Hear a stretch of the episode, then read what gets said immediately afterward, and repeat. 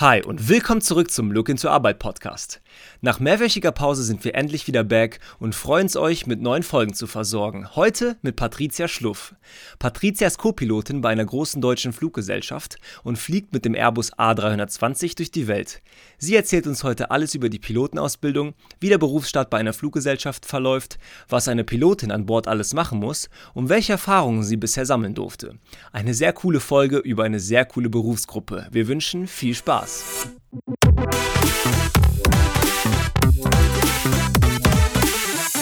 Ja, schönen guten Morgen, Patricia. Schön, dass du es äh, bei uns hier in den Call geschafft hast. Es gab ja ein paar technische Probleme, wie das bei uns irgendwie im Podcast immer so ist. Und damit wir ganz entspannt in diese äh, neue Folge im Herbst reinstarten können, einfach zu Beginn immer die Frage an unsere Gäste nach dem Gemütszustand. Wie geht's dir denn an diesem Morgen heute so?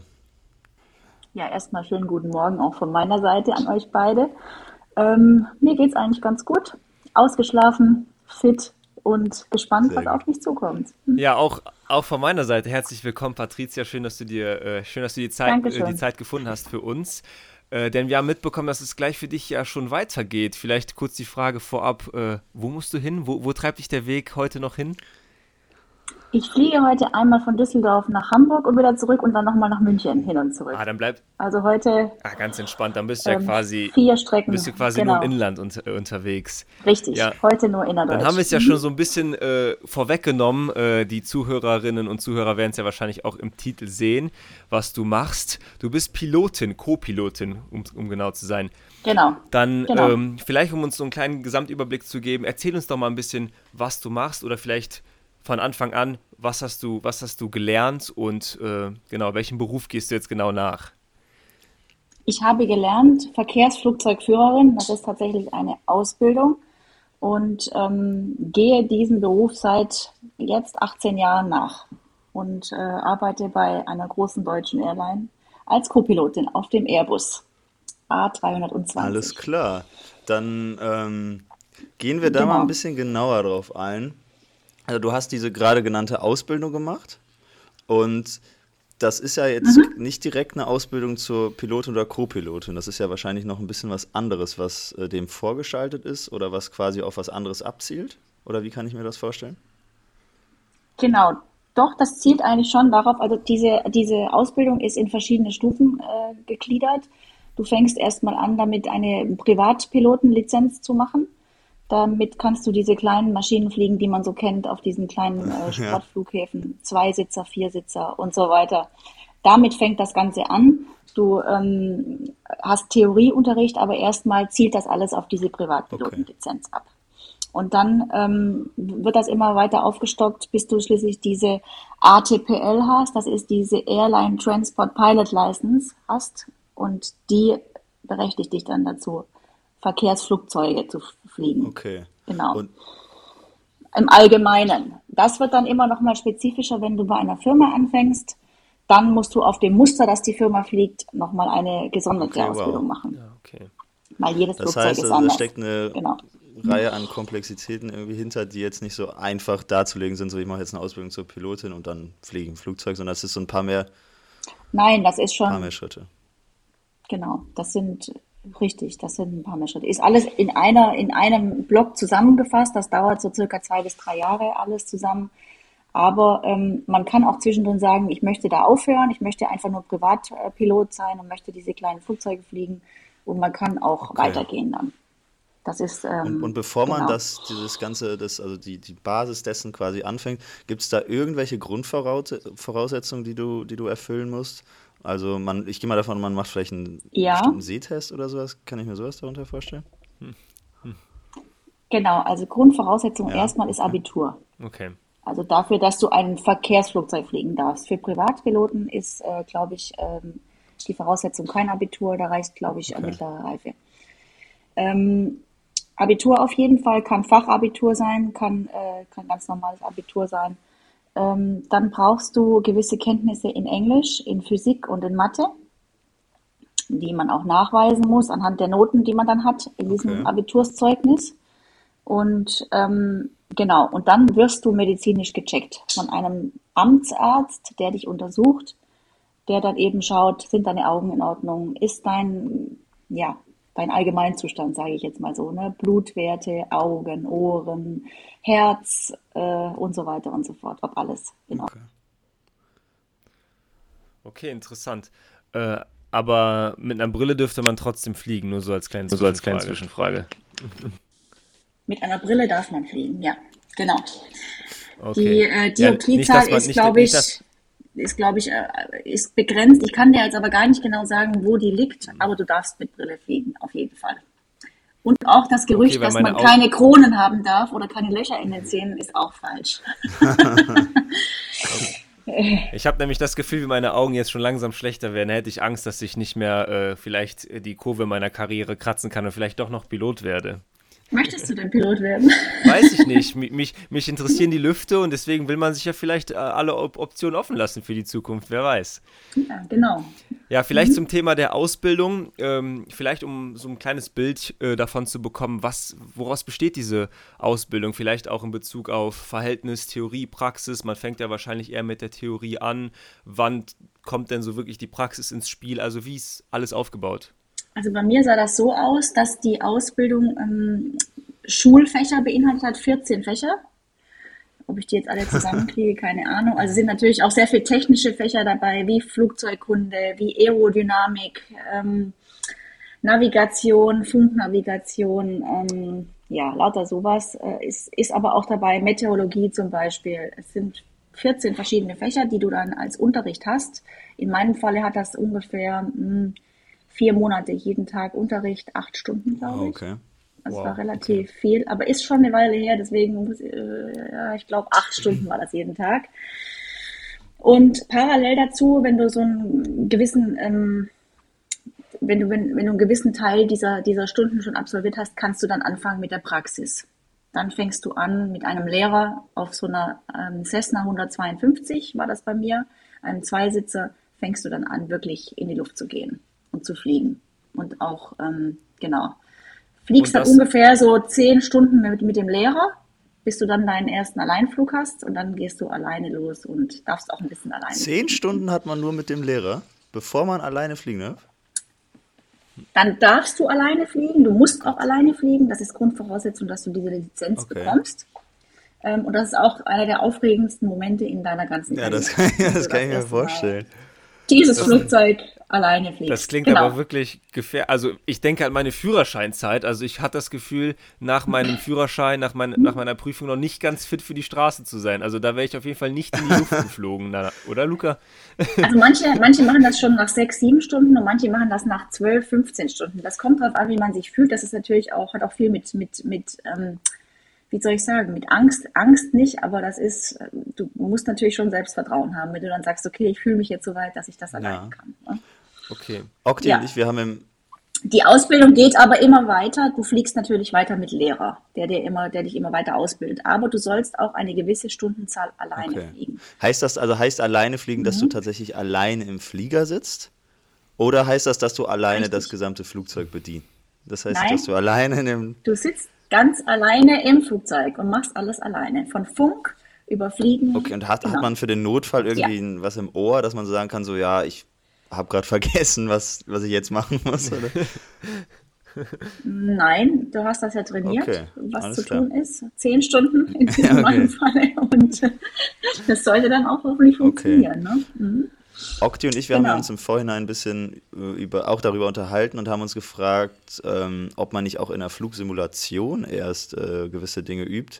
Aber das hast du jetzt gar nicht erwähnt. Also war das gar nicht der Fall? Okay. Nein. Und ist das auch immer noch? Weißt du das? Nein, das machst du. Das machst du erst, wenn du dann wirklich als, als ähm, Airline-Pilot arbeitest. Dann gehst du in den Simulator. Okay. Okay. Oder wenn du die Ausbildung machst, das sogenannte Type Rating nennt sich das. Type Rating ist eben das, äh, wenn du auf das spezifische Muster der Airline geschult wirst. Also wie in meinem, in meinem Falle jetzt auf den Airbus. Ne? Dann gehst du in den Simulator und trainierst dort verschiedene Dinge. Und, und Notfälle da, und so weiter. Und was ist da genau der Unterschied? Weil im Endeffekt kann man zu dem Zeitpunkt ja schon fliegen. Also vielleicht, was ist die, der Unterschied zwischen einem kleinen Flugzeug Jetzt mal eine dumme Frage. Und vielleicht so einem Passagierflugzeug, weil ist es nicht Na, so. Allein die Komplexität. Ne? Also in okay. einem kleinen Flugzeug hast du natürlich das ist sehr marginal ausgestattet, sage ich jetzt mal so. Da ist dann irgendwie äh, klein, groß, laut, leise im Endeffekt, ne? also nicht mhm. viel mehr.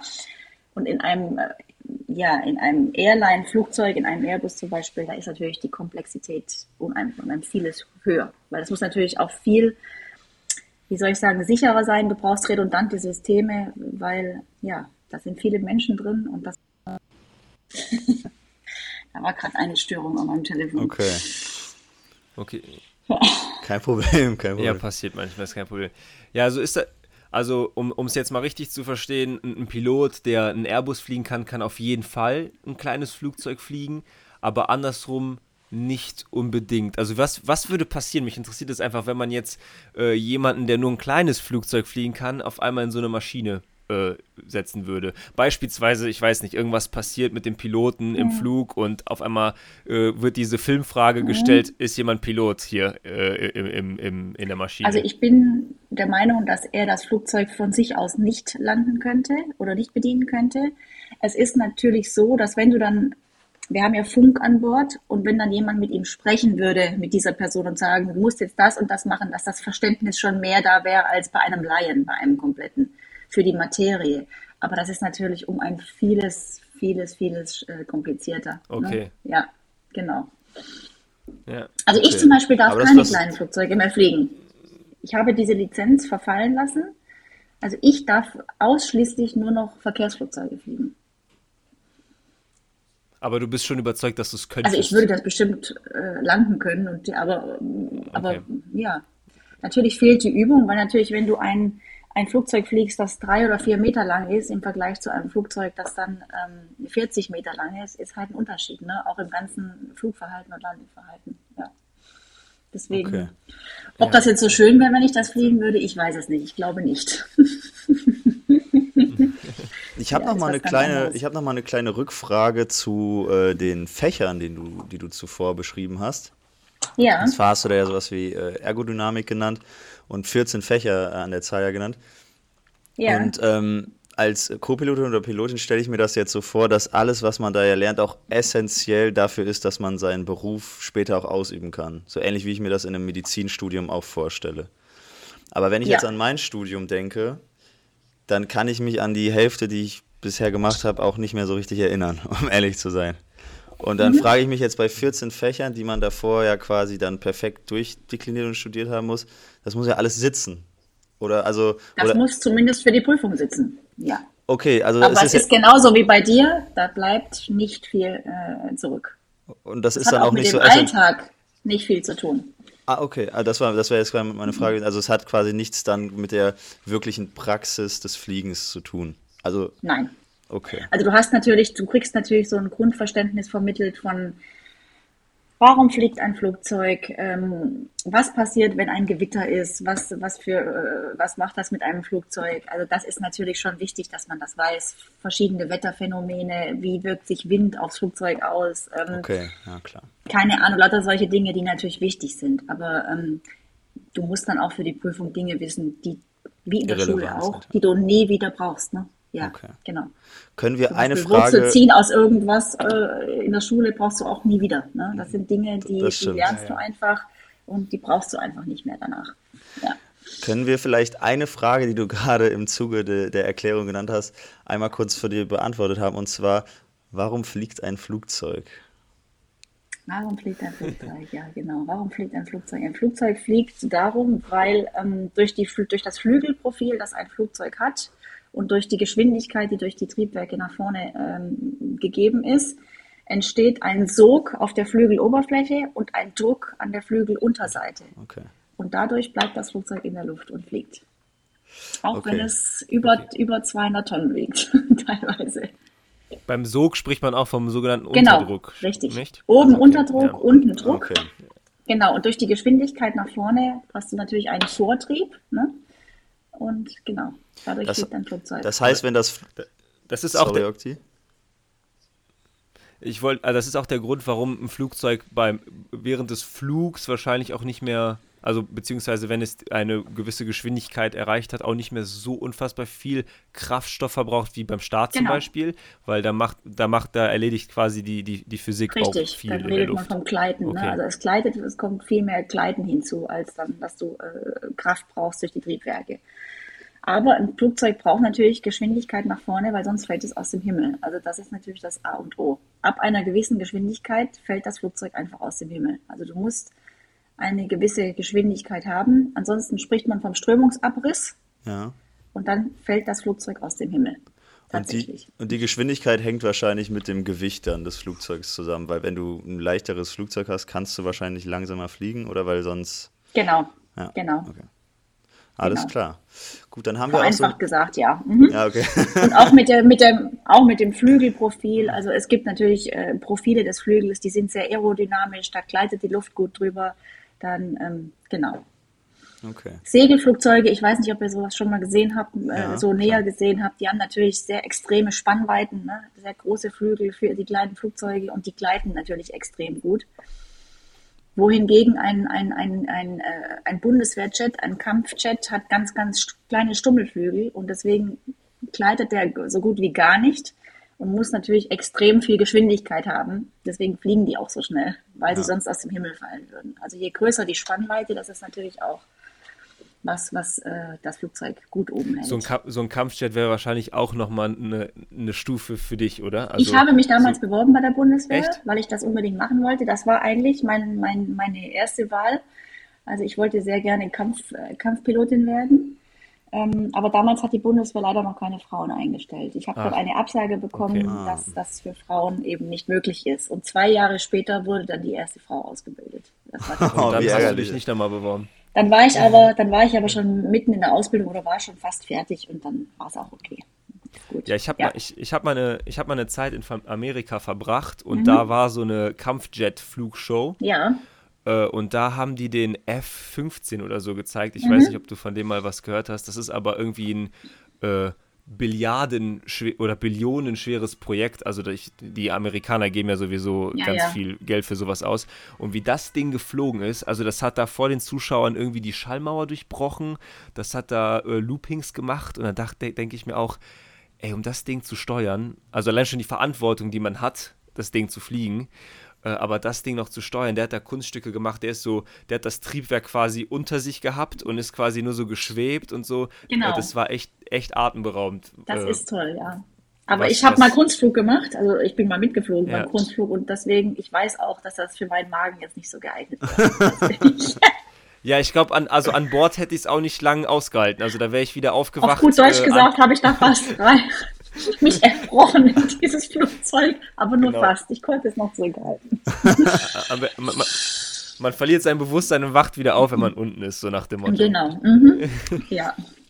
Mm, ja, ich würde sagen, wir haben ja jetzt einen kleinen Einblick in die Theorie bekommen und einen kleinen anderen Ausflug jetzt hier noch gemacht mit Oktis, ähm, Oktis kleine Erzählung. Mhm. Ja. Ich würde sagen, wir knüpfen mal da an, wo wir eben aufgehört haben. Und zwar hast du ja jetzt schon ein bisschen äh, von deinen Praxiserfahrungen erzählt, dass man quasi, wenn man dieses Zwei-Mann-Flugzeug fliegt, dass man diese zehn Stunden hat und dann alleine fliegt. Mm, also wie, wie verhält sich das dann im weiteren Verlauf, wenn du dich jetzt zum Beispiel, also wenn du diese Lizenz, die du eben beschrieben hast, hast, ATML oder wie es heißt? ATPL. Mhm. ATPL. ATPL, genau. Mhm. Mm, und dann ist man ja gegebenenfalls in der Fluggesellschaft und muss dann ja quasi nochmal, das ist ja dann auch nochmal eine Ausbildung für sich, so wie ich das jetzt bisher verstanden habe. Und genau. ähm, wie verhält sich das dann? Also da vielleicht nochmal ein bisschen genau darauf eingehen, damit, weil ich, das habe ich noch nicht so ganz, es wurde mir noch nicht so ganz klar. Also du machst die Ausbildung und hast nach Beendigung dieser Ausbildung, bist du dazu berechtigt, bei einer Airline kommerziell zu fliegen als Co-Pilot in dem Falle fängst du natürlich an. Sorry, ich muss einmal, einmal kurz dazwischen. Und dazwischen ist dann äh, ATPL oder ist ATPL das, was man erlangt mit der äh, Airline? Das erlangst du dann mit der Airline, okay. genau. Okay. Mhm. Ja, genau. Das nennt sich eigentlich, wenn du fertig bist mit der Schule, nennt sich das, glaube ich, CPL. Die haben die Namen auch ein bisschen geändert, seitdem ich fertig bin. Commercial Pilot License. Das mhm. heißt, du darfst kommerziell fliegen. Ja. Das heißt, du darfst Passagiere befördern. Ne? Genau. Wenn du dann bei einer Airline dich bewirbst, also dann gibt es eine Stellenausschreibung für ein Flugzeugmuster, Du bewirbst dich darauf, wirst dann im besten Falle genommen und dann fängt an deine Musterberechtigung. Die musst du dann machen. Das geht meistens so ungefähr, hm, ich würde mal sagen, sechs bis acht Wochen eine Musterberechtigung und dann gehst du auf diesem Muster in den Simulator. Das heißt, du hast ganz viel Theorieunterricht, du machst ein sogenanntes Type Rating, also Musterberechtigung und lernst alles über dieses Flugzeug, über die Systeme an Bord, über ähm, genau, du musst im Simulator dann alle Notfälle durchspielen, äh, Triebwerksausfall, Brände an Bord, Hydraulikausfall, ähm, alles, was man sich so vorstellen kann, wird dann trainiert. Und dann musst du auch eine Prüfung ablegen, eine praktische und eine theoretische Prüfung auf diesem Muster. Okay. Und dann fliegst du meistens noch einmal Platzrunden. Das heißt, du gehst mit einem leeren Flugzeug dieser Art, dieses, diese, mit diesem Muster gehst du irgendwo an einen Flughafen, der nicht so hoch frequentiert ist und fliegst dann mit einem Ausbilder wirklich im Kreis immer landen, starten, landen, starten, landen, starten. Das machst du dann so fünf bis zehn Mal. Und dann hast du dieses Type-Rating bestanden. Und dann darfst du anfangen, auf der auf der Linie Ausbildung zu fliegen. Das heißt, dann fängt die Ausbildung auf der Linie an mit Passagieren. Da ist ein Ausbilder neben dir, der bildet dich auf diesem Muster weiter aus in der ganz normalen Daily Operation. Mhm. Und das dauert auch nochmal, ist unterschiedlich, kommt darauf an, welches Muster du fliegst. Ähm, ich würde mal sagen, so 60, 60 Strecken ungefähr wird nochmal Ausbildung geflogen mit Passagieren. Und dann wirst du nochmal, äh, hast du nochmal einen Prüfungsflug und wenn du den bestanden hast, dann darfst du ganz normal, ohne irgendeinen Ausbilder, ganz normal arbeiten als Co-Pilot auf diesem Muster. Das, das heißt, in, innerhalb der äh, Fluggesellschaft geht man dann schon nochmal, so wie ich das jetzt wahrgenommen, echt langen Ausbildungsweg, bis man dann quasi komplett fertig ist und sagen kann, so, ja, ich, ich kann das Ding jetzt alleine fliegen. Beziehungsweise genau. mit Co-Pilot. Okay. Genau. Und das ist dann mhm. jetzt auch nochmal anders als zuvor mit der Theorie, weil diese Theorie, die man dann ja auch im Flugsimulator einfach braucht und die Theorie, alles über das Flugzeug zu wissen, ist ja essentiell, um dann auch in der Praxis quasi das Ganze umzusetzen. Also da kann man, muss, genau. darf man dann nicht mehr so viel vergessen im besten Fall. Genau, genau. okay. Das, genau. Okay. Das, äh, das ist dann wirklich wichtig, diese Ausbildung auf dem Typen dann, weil das ist wirklich dein täglich Brot, das brauchst du. Ne? Wenn das, das sind Notfallverhalten, äh, Notfall, Notfallmaßnahmen, die müssen einfach 100 Prozent sitzen. Okay. Und das ist unser täglich Brot und wenn da was ist, dann, dann, dann äh, sind wir dafür auch sehr gut ausgebildet. Okay. Ja. No, noch zwei kleine Rückfragen. Äh, das heißt, man hat jetzt quasi, wenn man dann diese Ausbildung hat, auch nur, in Anführungszeichen nur diese Ausbildung für genau dieses Flugzeug. Das heißt, wenn jetzt, jetzt ein bisschen genau. anderes Flugzeug wäre, dann ginge das schon einfach nicht mehr. Also in meinem Falle zum Beispiel bin ich auf dem Airbus A320 ausgebildet. Das, ich, das, heißt, ich darf aber die ganze Gruppe, die zu dem Airbus 320 gehört, fliegen. A319, A320 und A321. Die sind ungefähr gleich groß. Da geht es um ein paar Meter in der Länge und in der Passagierzahl. Aber im Endeffekt ist das eine Musterberechtigung. Okay, Jedes weitere okay. Muster, auch wenn das Airbus ist, ist wieder ein neues Type Rating. Ich bin davor, ähm, bin ich Langstrecke geflogen auf einem anderen Muster und das ist eine andere, das ist eine andere, äh, ein anderes Type Rating. Okay. Das muss man nochmal extra machen. Okay, alles klar, weiß Bescheid. Und dann noch die, die zweite Rückfrage. Wenn man dann in der Flugsimulation ist und dann das erste Mal mit dem Passagierflugzeug fliegt, ähm, auch mhm. ohne Passagiere, ist das dann, also ist dieser Flugsimulator vergleichsweise überhaupt dazu in der Lage, das zu simulieren? Also ist das ähnlich oder ist das dann echt nochmal ein Unterschied, wenn man dann im wirklichen Flieger sitzt? Also der Flugsimulator simuliert das schon sehr gut, weil der steht auf hydraulischen Stelzen. Ich weiß nicht, ob ihr sowas schon mal gesehen habt. Irgendwo. Ach, der, ja, der bewegt sich so ein bisschen. Der mit ist mit, mit ah, Bewegung. Der, der, simuliert das okay. ziemlich realistisch. Wir haben auch äh, ein, ein, ein Visual vorne im, im Cockpit. Das simuliert auch die Flughäfen sehr realistisch. Also das ist schon ziemlich nah dran am, am echten, äh, am echten Fliegen. Mhm. Okay, verrückt. Das würde ich. Das Wobei das natürlich sehen, absolut, ey. absolut äh, grandios ist, wenn du das erste Mal mit so einem Flugzeug wirklich fliegst. In echt, nicht im Simulator. Das ja. ist äh, so ungefähr äh, zu vergleichbar mit dem ersten Mal alleine fliegen mit dem kleinen Flugzeug. Ähm, ist schon auch ein, ein, sehr, sehr besonderer Moment. Ja, okay, alles klar. Dankeschön mhm. für die, ähm, diese tolle Beantwortung dafür jetzt. Okti, ja. hast du das zuerst? Ja, ja. Äh, Im nächsten Schritt würde ich vielleicht so ein bisschen auf diese ähm, Karriereleiter, wie man ja immer so schön sagt, eingehen, nach, der, mhm. nach, nach Abschluss der, der Ausbildung, beziehungsweise nach, nachdem man berechtigt ist, diese Passagierflugzeuge äh, zu fliegen, ist es ja wahrscheinlich noch nicht getan. Da gibt es ja wahrscheinlich auch noch gewisse, ich weiß es nicht, Stufen. Äh, du hast jetzt gesagt, vielleicht Co-Pilot, Pilot, aber gibt es vielleicht auch als Pilot dann irgendwie noch, noch Wege, um, um sich weiter zu spezialisieren oder weiter eben genannte äh, Karriereleiter zu erklimmen? Ähm, klar, du kannst auf jeden Fall, der erste Schritt ist natürlich erstmal als Co-Pilot eine gewisse Stundenanzahl zu sammeln und dich auf diesem Muster dann auch wirklich sicher zu fühlen. Das hört sich jetzt blöd an, aber du brauchst so ein bisschen, mh, hm, wie soll ich sagen, mh, hm, du musst einfach auf dem Muster ein paar hundert Stunden, sage ich jetzt mal, fliegen, damit du dich wirklich wie zu Hause fühlst in diesem Cockpit. Ne? Ja. Mhm. Das dauert einfach eine Weile. Dann kannst, strebt natürlich jeder Co-Pilot an, irgendwann mal auf den linken Sitz zu rutschen, das heißt Kapitän zu werden auf einem, ja. auf einem Muster. Ähm, ist, steht irgendwann bestimmt bei mir jetzt auch an die nächsten zwei, drei Jahre, würde ich sagen. Ähm, du kannst aber auch zum Beispiel sagen, ich möchte, diese Kapitänswerdung ist mir gar nicht so wichtig. Ich möchte lieber die großen Flugzeuge fliegen. Das heißt, du kannst zum Beispiel sagen, ich bewerbe mich bei irgendeiner Firma, die Langstrecke fliegt. Ich möchte zum Beispiel, großer Traum ist, den A380 zu fliegen, ne? Langstrecke. Dann kannst du auch sagen, ich möchte lieber, mir ist das Flugzeug wichtiger als die Kapitänswerdung. Okay. Sowas okay. zum Beispiel. Ne? Du kannst sagen, ja, also ich, hab, ich bin auch Langstrecke geflogen, zehn Jahre. Und ähm, das war es auch wert. Also das, muss ich wirklich sagen, das ist ein, ein Erlebnis für sich.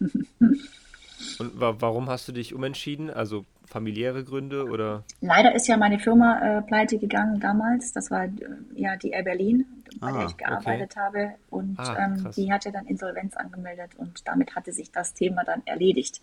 Und zu dieser okay. Zeit bin ich auch noch Mutter geworden und war dann in Elternzeit und ähm, genau. Deswegen bin ich jetzt eigentlich ganz froh darum, dass ich nur noch Kurzstrecke fliege, Kurz- und Mittelstrecke, weil ich natürlich bei meinem Kind zu Hause sein kann. Ne? Ja, das ist, äh, das wäre tatsächlich auch eine der Fragen gewesen, die wir hier notiert haben, wie, wie sich das mit der Familie vereint. Aber offensichtlich, wenn du sagst, äh, schafft man es schon, das irgendwie unter einen Hut zu packen, oder?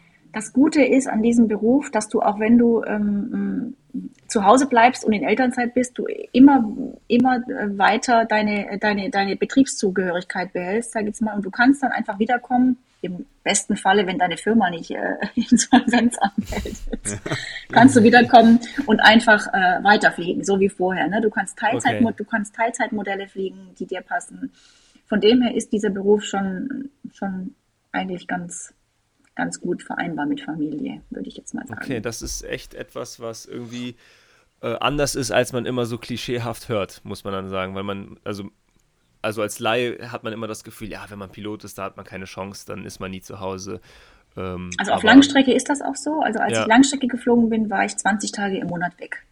Okay, das, das ist, ist natürlich, natürlich für Familie schwierig mit einem kleinen Kind unvorstellbar. Einfach. Unvorstellbar, genau, weil deswegen, ja. ich muss keine, keine, keine Mutter werden, um dann mein Kind nie zu sehen. Das ist, ja. von dem her ist es jetzt ganz gut. Ich bin jeden Abend zu Hause oder ich bin jeden Tag irgendwann mal zu Hause, entweder morgens oder abends.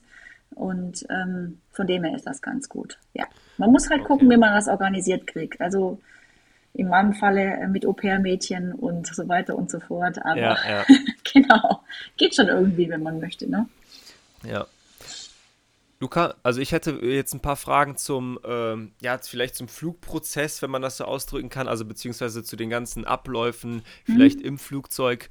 Und zwar vielleicht äh, zu Beginn einfach mal, wenn es ums Team geht, mhm. habt ihr immer dasselbe Team oder wird da oft auch durchgemixt? Ich meine mal irgendwas davon gehört zu haben, dass man nicht immer mit denselben Leuten fliegt, weil man einfach äh, ja, der Gefahr ausge äh, aus dem Weg gehen will, dass man sich irgendwann vielleicht zu gut kennt, zu sehr in die Bequemlichkeit rutscht, mhm. vielleicht daraus resultierend äh, zu fahrlässig wird. Also wie ist das? Sind das immer neue Leute, mit denen man fliegt oder schon immer wieder bekannte Gesichter? Das sind immer wieder bekannte Gesichter, aber dadurch, dass wir zum Beispiel, also ich bin ja in Düsseldorf stationiert, wir haben da hunderte Piloten in Düsseldorf, das heißt, du kennst die natürlich, aber es mischt sich schon täglich durch. Also du kennst, du fliegst eigentlich keinen Tag mit der gleichen Crew. Okay. Genau. Das ist schon was so. Ja, und was man, ja auch grundsätzlich cool ist, immer mit neuen Leuten im Austausch zu sein, oder? Genau, das ist cool und du musst dich natürlich auch immer wieder einstellen auf andere Menschen, was gut ist Ja. für das Sozialverhalten.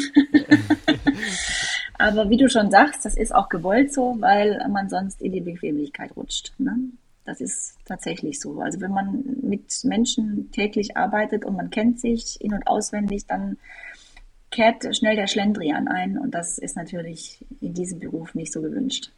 Okay. Okay. Ich hätte da eine kleine Anschlussfrage zu. Mm, Und zwar in Bezug auf deinen einfachen Arbeitsalltag oder Arbeitswoche vielleicht auch, weil man hat ja wahrscheinlich so einen Plan, morgen ist man da, übermorgen da. Und ähm, wie ist das so, also die, die, du hast ja wahrscheinlich jeden Tag andere Flüge, das heißt, mal fliegst du um 12 Uhr, mal um 18 Uhr aber auch erst. Und wie ist, das, wie ist dann so der Prozess? Du kommst in den Flughafen und dann hat man wahrscheinlich erstmal so ein Räumlichkeiten, wo man sich kurz aufhalten kann, schnappt seine Sachen und dann geht man auch schon zum Flieger. Oder und dann, und Also dann ich komme da an, Ja. ich komme da an in unsere Briefingräume, in unsere, das sind, äh, also ist ein Bereich für uns, äh, gerade im Flughafen Düsseldorf, wo wir uns vorbereiten können auf den Flug. Das ist getrennt, Cockpit und Kabine. Die Kabine hat eigene ähm, Räume für sich als das Cockpit. Wir haben dann unsere Computer, jeder hat den gleichen und äh, der wird dann abgedatet erstmal und dann wird der Flug da drauf geladen und ähm, die Unterlagen werden ausgedruckt. Wir gucken, welches Flugzeug haben wir, ist das in technisch einwandfreiem Zustand, gibt es irgendwelche Einschränkungen, ähm, Wetterphänomene, Flugzeiten, ähm, hat der Flughafen irgendwelche Besonderheiten zu beachten heute? Ist irgendeine Bahn geschlossen von dem Flughafen? So Dinge, die Okay. gucken wir alle an. Oder wie ist das Streckenwetter? Soll es turbulent werden? Oder äh, sind Gewitter vorhergesagt? Keine Ahnung. Alles Okay. sowas, ne? Dann äh, spreche ich meistens mit dem Kapitän oder der Kapitänin ab, wie der Flug so, ob es irgendwelche Besonderheiten gibt. Wir bestimmen, wie viel wir tanken wollen. Das ist natürlich ganz wichtig ob wir ein bisschen mehr mitnehmen wollen, weil wir Gewitter erwarten oder irgendwie sowas. Und dann, ähm, genau, wenn wir das besprochen haben, dann gehen wir zur Kabine und sprechen den Flug nochmal mit der Kabine äh, durch. Das heißt, die Kabine kriegt von uns gesagt, äh, so und so lange fliegen wir. Wir haben heute äh, einen unruhigen Flug, also kann sein, dass wir euch gar nicht abschnallen können oder passt mal ein bisschen auf mit dem Service. Kann sein, dass es ein bisschen wackelt. Nicht, nicht, dass ihr euch, nicht, dass ihr euch mit Kaffee verbrüht oder ähnlichen. Lauter so Sachen, ne? Okay. Genau. Ob wir Besonderheiten mit den Passagieren haben, äh, ob wir irgendwelche Manchmal haben wir ähm, Rollstuhlfahrer an Bord, die müssen gesondert geladen werden oder genau. Okay. So Dinge werden dann besprochen. Dann wird meistens noch mal ein bisschen über Notfälle gesprochen, damit man so ein bisschen noch mal ein Bewusstsein dafür bekommt, was passieren kann. Ja, und dann gehen wir alle zusammen auf das Flugzeug raus. Genau. Und da, Werdet ihr, da, werdet, werdet ihr da genauso gecheckt wie Passagiere? Also dürft ihr zum Beispiel Flüssigkeiten mitnehmen? Wir dürfen Flüssigkeit mitnehmen, wir haben auch einen gesonderten Eingang, aber wir müssen auch durch die, durch die Sicherheit durch. Also wir werden Okay. auch abgescannt und aber Flüssigkeiten dürfen wir mitnehmen. okay. Okay, wie unfair. Genau. genau. Und dann, dann, dann geht ihr ins Flugzeug und dann geht ihr Mhm. wahrscheinlich straight in den Cockpit. Und was passiert dann? Dann überprüft man, ob alles Genau. irgendwie funktioniert. Und was sind dann so die, die einleitenden Schritte, um dann den Flug quasi, um dann irgendwann loszufliegen? Meistens ist das Flugzeug dann äh, gar nicht, äh, äh, ist gar nicht an. Das heißt, das Flugzeug wird erstmal unter Strom gesetzt. Okay, das heißt, sehr gut. wir machen erstmal alles an. Wir machen die Klimaanlage an, wir gucken, ob alles funktioniert, ob die Systeme einwandfrei, ob genug Öl drin ist, ob genug Hydraulikflüssigkeit drin ist. Äh, Alles wird so gecheckt. Die Kabine fängt hinten an, die Kabine zu durchsuchen, ob irgendwelche Gegenstände zu finden sind, die da nicht hingehören. Hat auch mit Sicherheit was zu tun seit dem 11. September. Ja. Okay, Und ähm, genau, das Catering wird gecheckt, ob alles da ist von der Kabine, ob genug zu trinken da ist, ob ähm, Sicherheitsgurte für die Kinder da sind, Schwimmwesten Okay. und so weiter und so fort. Das wird alles gecheckt. Und wir im Cockpit, einer bereitet dann den Flug vor, also der, der programmiert dann den Computer für den Flug und der andere läuft außen rum und guckt, ob irgendwo eine Schraube raussteht, ob, ob was abgefallen ist, ob alle Lichter funktionieren, ob, ähm, genau, der sogenannte Outside-Check Okay. oder Wa- Walkaround nennt sich das auch. Und ähm, genau, Vielleicht- wenn wir das gemacht haben, dann kommen die Passagiere und genau. Vielleicht noch einmal ganz kurz. Also muss jetzt auch nicht so ins Detail gehen, aber was, was bedeutet so den, den, den Computer vorzubereiten? Also wie, was, also inwiefern programmiert man einen Flug? Also der Flug, der wird, da wird die Flugroute eingegeben. Das mhm. sind genaue Punkte, die vorgegeben sind, wie du fliegen musst. Du darfst da nicht einfach hinfliegen, wie du möchtest, ja. sondern das ist eine genau vorgeschriebene Route, die du abfliegen musst. Und die wird dann eingegeben. Dann wird da zum Beispiel eingegeben, wie schwer wir sind, damit das Flugzeug, damit der Computer auch berechnen kann, was er für Geschwindigkeiten braucht zum Starten. Mhm. Die sind natürlich auch abhängig vom Gewicht. Die werden dann eingegeben. Dann wird das aktuelle Wetter eingegeben, dass, damit der Computer das Flugzeug sozusagen sich selber berechnen kann, ähm, was für Geschwindigkeiten dann für den, für den ähm, Reiseflug, äh, äh was wir für eine Geschwindigkeit fliegen und welche okay. Höhe wir fliegen können mit diesem Gewicht und so weiter und so fort. Genau. Okay. Also ich hätte dazu vielleicht eine Frage. Du sagst, dass, dass ähm, das Flugzeug macht relativ viel selbst schon und du machst das jetzt auch schon einige Jahre. Mhm. Und wahrscheinlich hast du da auch schon eine kleine Entwicklung mitbekommen, wie einfach diese ganzen Assistenzsysteme, wenn man sie so nennen will, äh, besser wurden. Ähm, hast du das Gefühl, dass der Pilot irgendwann mal vielleicht nicht mehr viel machen muss? Also ihr habt ja jetzt schon den Autopiloten, der übernimmt, wenn man das jetzt, also ich würde sagen, der übernimmt alles von Start bis Landung, oder? Also Start nicht, die also von, na, von, von, nach, von Nachstart genau. bis kurz vor Landung, das meinte genau. ich, sorry. Genau, genau, richtig. Das macht eigentlich der Autopilot, genau. Mhm. Und, und wird es dann vielleicht irgendwann so sein, wenn man es jetzt mal so ausdrücken möchte, dass der Pilot durch den immer besser werdenden Autopiloten schlechter wird oder nicht mehr so viel machen muss? Was ist deine Einschätzung da? Also wir müssten rein vom Fliegerischen her während des Fluges nicht viel machen. Aber wir sind natürlich permanent dabei, das Flugzeug zu überwachen. Und das ist auch gut so. Und meiner mhm. Meinung nach wird der Pilot niemals ersetzbar sein für das, was er da tut. Weil das ist, ähm, das Flugzeug ist schön und gut, das Flugzeug ist auch sehr redundant und hat unheimlich viele Systeme, die alles überwachen. Aber manchmal musst du einfach gesunden Menschenverstand an den Tag legen in gewissen Situationen. Klar. Das ist unersetzbar. Das es, es gibt aber wahrscheinlich äh, Piloten, die halt 30, seit 30 Jahren Piloten sind und äh, Gott sei Dank ist nie irgendwie was passiert.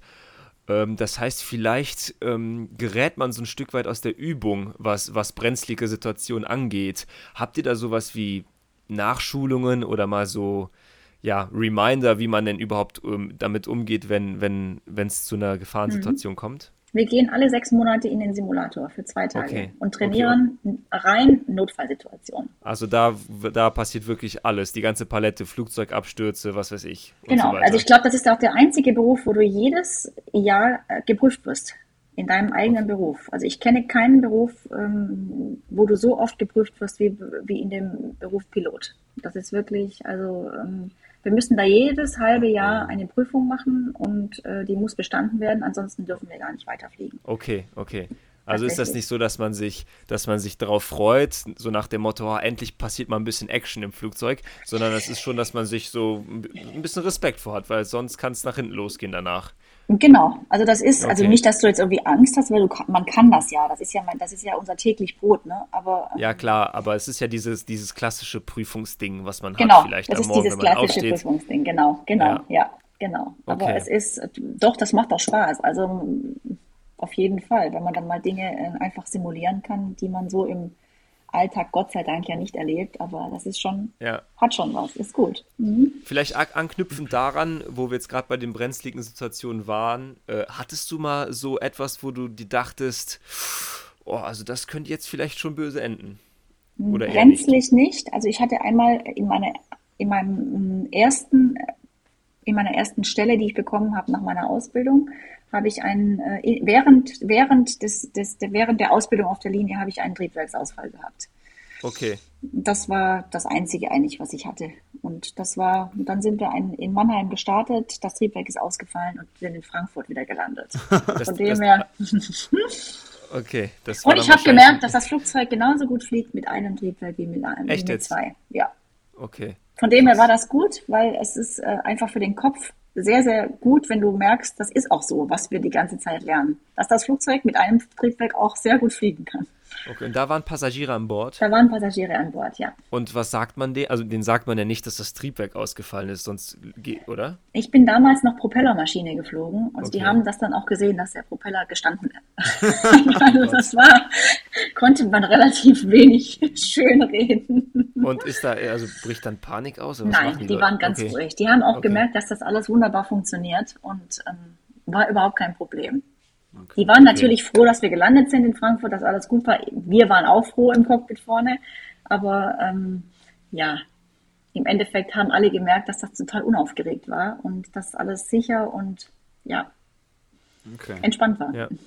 Zu deiner, zu deiner Zeit, als, äh, als du diese Langstreckenflüge hattest, mhm. vielleicht, mhm. das mhm. ist auch etwas, was ich mir aufgeschrieben habe. Warst du da mal so in, in Krisengebieten? Also, wir haben ja alle die Bilder zum Beispiel aus, aus Kabul, das ist natürlich ein absolutes Extrembeispiel. Mhm. Aber äh, gab es mal so Situationen, wo man vielleicht in Ländern war, wo man sich überhaupt nicht so wohlgefühlt hat, vielleicht auch, mhm. weil man übernachten musste oder so. Gar nicht. Vielleicht, wenn man jetzt auch an Länder denkt, wo vielleicht, keine Ahnung, äh, es nicht so gern gesehen ist, wenn Frauen einen guten Beruf haben. Sowas gibt es ja leider Gottes auch noch, weißt du?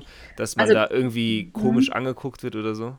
Also gefährlich, äh, nein, auf keinen Fall, weil da natürlich auch immer vorher äh, der Krisenstab der Airline äh, evaluiert, wo kann man hinfliegen, wo kann man nicht hinfliegen. Und die würden niemals eine Crew in ein Gebiet schicken, das wirklich gefährlich ist. Also das, das auf keinen Fall. Dass ich in Länder geflogen bin, wo die Frau jetzt nicht so einen Stellenwert hat wie bei ja. uns in Europa, das auf jeden Fall. Aber gut, damit muss man dann irgendwie, damit muss, muss derjenige dann dort umgehen, weil er muss ja mit mir umgehen in irgendeiner Form. Ja, ja. Es bleibt ihm nichts anderes übrig, ne? genau. Okay, also, also es ist ja auch dann gut, dass man äh, als Frau dann sagt, okay, es ist mir egal, ich, ich, ich verstecke mich jetzt nicht vor so einem Land und sage, ich fliege da nicht hin, weil wer weiß, was da passieren könnte. Nein, überhaupt okay. nicht. Ich war jetzt in einem Krisengebiet vor zwei Wochen, war ich mhm. im Irak tatsächlich. Okay. Ja. Mhm. War aber alles ganz entspannt, tatsächlich. Okay. Ja. Mhm. mhm. Ich würde noch mal so ein bisschen nicht das Thema wechseln, aber noch mal so ein bisschen so eine allgemeinere Frage stellen, die vielleicht auch einfach so zu deinem Gefühlszustand in, in dem ganzen Job äh, äh abzielt. Und zwar, mhm.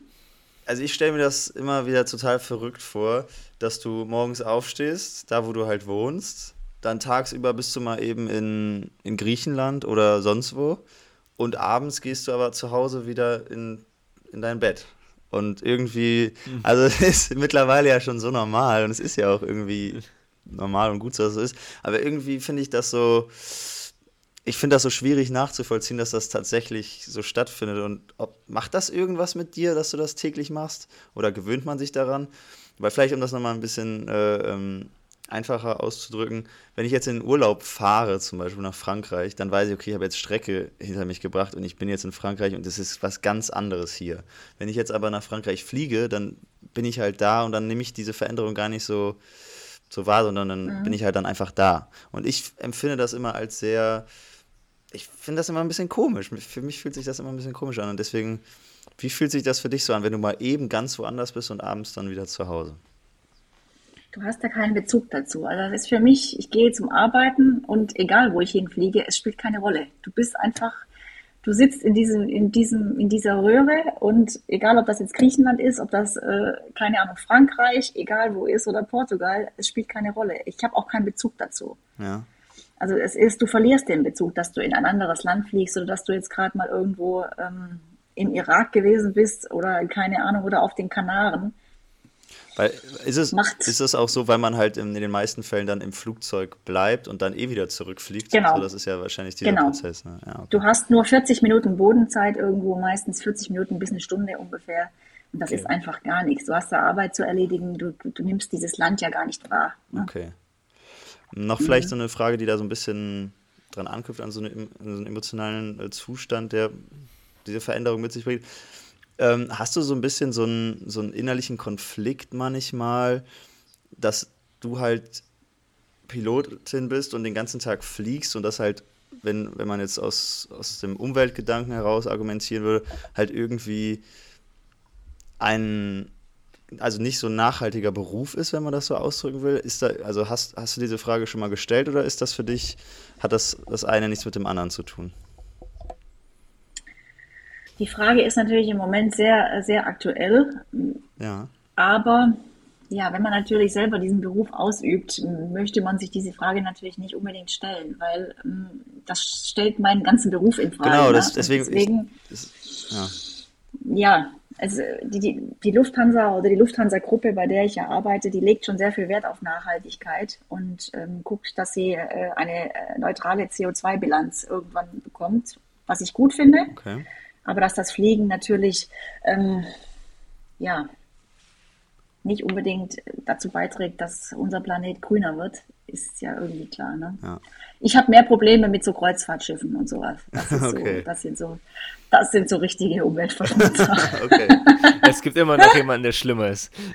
genau, so kann man sich das auch schön reden. Okay. Genau. Nein, wirklich. Also das ist, da wird schon drauf geachtet mittlerweile, dass auch die Flugzeuge sehr ähm, im CO2-Ausstoß sehr, sehr, sehr äh, reduziert werden. Da wird schon sehr drauf geachtet. Auch mit neuesten Verbrennungen, also mit neuesten Triebwerken und mit Techniken, dass das wirklich, doch, da ist schon ein Hauptaugenmerk auch drauf, Okay. der Airlines. Das, das klingt ja schon mal ein bisschen beruhigend, wenn.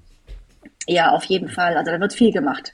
Ganz, ganz viel. Okay. Muss, weil sonst, sonst wird das Fliegen irgendwann abgeschafft werden. Weil das ist untragbar dann Ja, irgendwann. das stimmt. Also wenn die Airlines da nicht mitziehen, dann Ja, das, deswegen gut. wollte ich auch mal nachfragen, wie sich das so verhält vielleicht und anfühlt. Mhm. Mm, Okti, hast du noch eine, eine stark inhaltliche Frage? Weil ich hätte noch äh, so eine kleine Abschlussfrage, aber ich gehe davon aus, dass du noch was hast. Ich, ich hätte vielleicht auch nur ein, zwei kleine Fragen, für, für die so übrig geblieben sind am Ende, aber dann mach du doch mal den Anfang damit. Okay, dann mache ich mal den Anfang damit.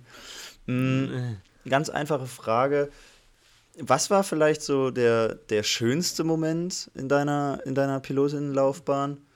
Und was war vielleicht so ein weniger angenehmer Moment, wo du dachtest, okay, das gefällt mir jetzt nicht so? Also der schönste Moment war bestimmt dieser, dieser Alleinflug, wo du dann einfach das erste Mal mit Passagieren fliegen darfst, ohne dass du einen Ausbilder neben dir hast. Das ist bestimmt ein schöner Moment. Oder dein erster Job im Airliner, im Airliner-Flugzeug. Das ist einer der schönsten Momente. Ähm, es gibt auch schöne Momente, die du einfach hast, wenn du nachts über den Atlantik fliegst und Polarlichter hast. Das sind Momente, die sind unbezahlbar für mich gewesen. Okay. Ne? Oder, Wow, ja. Genau. Oder du einfach Dinge erlebt hast in anderen Ländern, die, die, ja, die dich einfach sprachlos machen. Ob das jetzt äh, Safaris waren oder hm, Naturphänomene, die einfach wunderschön waren, ne? die du so nie erlebt hättest. Okay. Und ähm, ja, der schlimmste Moment, so einen richtig schlimmen Moment, gibt es eigentlich nicht. Kann ich, kann ich nicht, kann ich nicht sagen. Okay. Wirklich nicht. Das ist ja, ist ja äh, sehr Ist auch- positiv. Ja, genau. Ja, also bis jetzt kann ich mich nicht beschweren. Okay. Ja. Luca, ähm, soll ich dann mit meinen letzten kleinen, vielleicht auch Scherzfragen äh, die Runde abschließen? Ja, mach das mal, mach das mal.